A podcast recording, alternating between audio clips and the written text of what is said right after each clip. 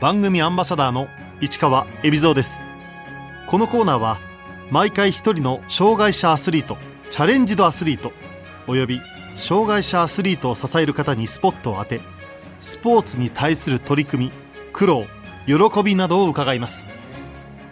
NPO 法人パラキャン事務局長中山薫です。中山薫さん千葉県のご出身です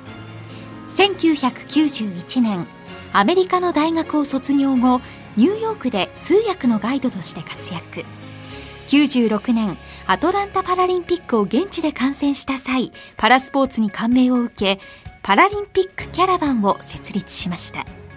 現在は NPO 法人パラキャンの事務局長として活躍。国際パラリンピック委員会の承認のもとパラスポーツをモチーフにした教育体験プログラムを企画運営しその活動は世界にも広がっています。通訳のガイドをしていた中山さんがパラスポーツと関わるようになったきっかけはアトランタのオリンピックがあった時に私はそこで、えー、通訳ガイドの仕事をさせていただいたんですね。でそこで初めてパラリンピックっていうのがあるよって聞いて名前は聞いていたけれども自分で見たことがなかったのでこれはちょっと見に来るしかないねっていうふうに思ったのがきっかけです。最初に見たのが車椅子バスケットボールでなんかこう体育館をですね流れるように あの選手たちが動いていてなんかすごくそんなことができるんだっていう感じですかね。パラリンピックに出会うまでは、え障害のある人っていうのは世の中にいることも知っていたし大学にももちろんいたんですけれどもそのどちらかというとちょっとお手伝いをしてあげないといけないかなって思っていたので逆にあ転んで自分で起きるんだっていうのはすごいなって思いました。陸上のあの時 100m で宇根選手というのがいたんですけれどもこれから宇根君が走るよっていうなんかのがどこかで分かって陸上競技場まで走っていって一等賞っていうところを見られてでその時に観客席ガラガラなんですけれどもこう国旗掲揚塔に日本の旗が上がっていくってそうわすごいってな何これっていうぐらいのなんか感動があって。パラアスリートたちに感銘を受けた中山さん。子どもたちにその素晴らしさを伝えようと強く思った理由は？通訳ガイドですから私はニューヨークの方にあの仕事があってでそこにお客様がいらっしゃるわけですね。でこれからどうするの？って言われてずっとこれをやってきますってずっと答えてたんですけれどもこの後はいやなんかちょっと社会を変えたいですよねとか言い出しちゃって。でまああの実は私パラリンピック見てきたんですけどこれこれこれですごかったんです。これはね日本の子供にも見せるようなことをするべきですね。日本の学校とかああいう人たちを連れて回りたいですってもういきなりなんか思いつきで言っちゃったんですね。でその時に誰に話してもああなたそれは素晴らしいいいからやりなさい私手伝いますって皆さんおっしゃるんですよ。で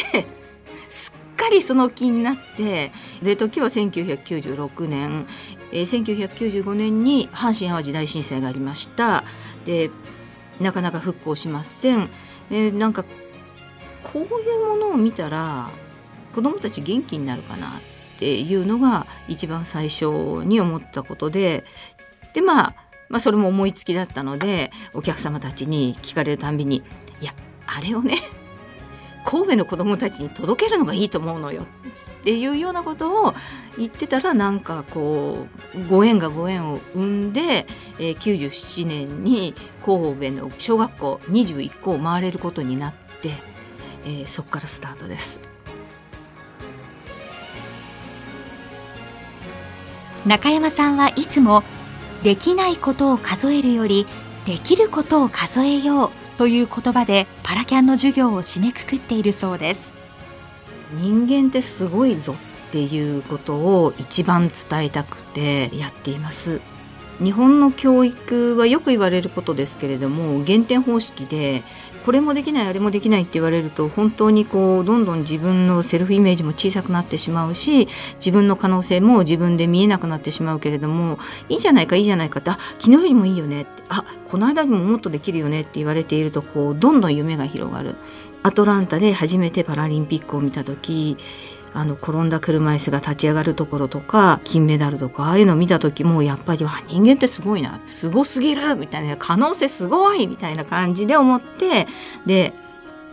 自分にも可能性があるっていうのがちゃんとみんな分かれば人に意地悪しようっていう気持ちとか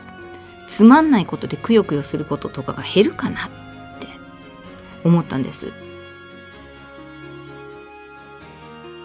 パラキャンの教育体験プログラムは先生たち自身が実際に競技をプレーすることが重要だと中山さんは言います。先生当然下手ですよね。だから生徒さん喜ぶわけですよ。あまた落としたけどまた拾ったとかあ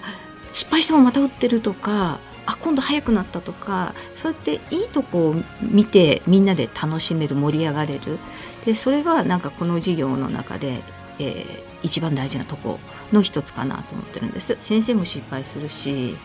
先生もなんか夢中になっちゃうしなんかそういう姿をなんか人間らしい姿っていうかそういう姿を生徒さんに見せるところはすごく私としては大事な感じがしてます。パラキャンのプログラムを体験した子の中にはその後パラアスリートになった子もいます。車椅子陸上の小畑敦郎選手は2012年ロンドンパラリンピックに出場。東京パラリンピックで2度目の出場を目指しています。彼は私たちと出会った時に小学校3年生でもうヘナチョコでヘナチョコでなよなよしてて何かあるともうお母さんっていう感じだし何一つ自分でやろうとしてなかった感じのお子さんだったんですけれども私たちと出会ってそれから埼玉の選手と一緒に練習をするようになってものすごくたくましくなりましたね。今パラキャンのプログラムにはさまざまな競技のパラアスリートが参加。100人近い講師が在籍しています。パラリンピック2020年見に行きたい人って言って授業が終わった時にはみんな見に行く応援に行くって言うとわーって手が上がるああいうのはやっぱり嬉しいと思いますね子どもたちとアスリートの出会いってそのアスリートがどの程度のアスリートかよりもその人の本物さ加減がすごく大事な感じがするんです別にメダルなんかなくてもいいけれどもなんか真剣にこうスポーツに向き合ってる姿とか子どもたちにとってはなんかすごく印象的なんではないかなと思います。いよいよ来年東京でパラリンピックが行われます。中山さんがもっと世間に知ってもらいたいことは？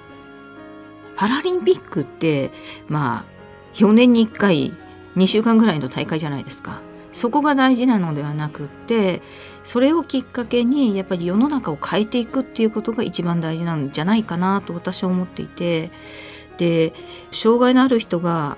この国にもたくさんいますよっていうのはみんな分かってるけれども分かったように行動ができてない例えば、えー、障害者用のトイレにみんなで入っておしゃべりしてるとかお着替えしてるとか、えー、サラリーマンはそこで寝てるとかなんかそういうのって本当にそこを必要としてる人がいることが分かってないからだと思うんです。でもっとその障害のある人たちが住みやすい社会になることが実は女性や高齢者にとっても住みやすい社会になっていくんじゃないかなと私は思うのでいろんな人が一緒に活動できる電車に乗れる街を歩けるどこに行ってもご飯が食べられるなんかそんな風に社会が変わっていくための動きが作れたらいいんじゃないかなと思います。中山さんは東京パラリンピックの開催が社会が変わるきっかけになってほしいと言います。今一番私が、えーと、求められているなと思うのは底辺の拡大です、えー、こうやって小学校に行きます、えー、中学校に行きます。障害のある子がいます。でもその子たちが今度じゃあ私もスポーツやるって言った時に行く場所がないんです。その子たちがちゃんとどこかに週に1回でも月に1回でも行ってスポーツができるっていう場所を作るっていうのがすごく大事かなと思います。いついつどこどこに来れば一緒にスポーツできるよ小畑敦郎なんか本当にいい例だったと思いますけれども第第3の小畑敦郎を作るべくそういう次のステージに上がるようなきっかけにするためにもやっぱり地域で障害のある子どもたちがちゃんとスポーツをする環境を整えていくっていうのがすごく大事なことなんじゃないかなと思います。それがある意味レガシーですし本当にこうパラリンピックやった甲斐あったよねっていうことにつながるんじゃないかなと思います。誰でも参加できるそこに行けばいろいろな競技が体験できるそんな場を全国各地に作ることが大事だと中山さんは言います。あの障害のある子だけ集めてやるよりは私は障害のある子もない子も一緒に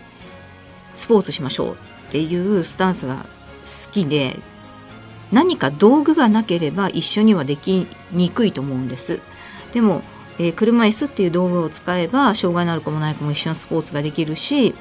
今度じゃあ車椅子でみんなでドッジボールしようってなった時にどうするって子どもたちがちゃんと考えるんですね。でじゃあ車椅子は出ちゃいけないことにしようよとか足当てちゃいけないことにしようとか当たったら当てた人が外野ねとかなんかいろんなルールを自分たちで考えるんですね。考えてどうやったら遊べるかっていうのをあのみんなで、えー、協議するなんかそれすごく大事なことな感じがします。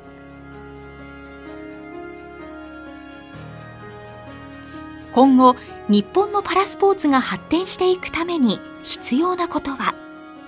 私の夢なんですけれども2020が終わったら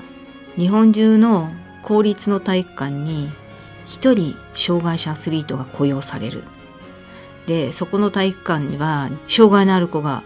何歳になりましたっていうともうみんながそこにその障害者アスリート、アスリートじゃなくてもいいんですけれどもその人のところに行って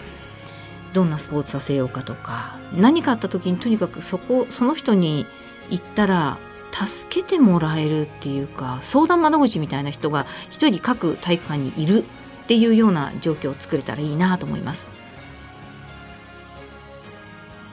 パラキャンは障害者スポーツで社会を変えることを目標に掲げ活動を続けていますパラスポーツが社会に及ぼす力とは障害者っていうのはそもそもお気の毒で大変な人ですっていうイメージが一般的にあると思うんです。でもパラスポーツを見るとそのイメージが払拭される。ここが不可能が可能になる瞬間かなと思うんです。で例えば私なんかも、えっと、子供の時にこうすごい人のお話を聞いた時にあの人は特別だよねっていう気持ちが私はどっかにあったんです。だけどパラスポーツに関してはもともとどうであったかは関係なくゼロからここまで立ち上がれるんだっていうことの証明な感じがするんです。それがパラスポーツの力じゃないかなと思います。私たちが使ってる言葉にできないことを数えるよりもできることを数えようっていうのがあるんです。私たちがついついああだからできないよねこうだからできないよね無理だよねってあもうやめとくと疲れたしねとかって言い訳三昧になるじゃないですか。でもその時にやっぱりできてる人はここどうやったらできるかねっていうことを常に考えてる気がするんです。障害を負ってしまってベッドから起き上がることもできないっていう状態だった人たちが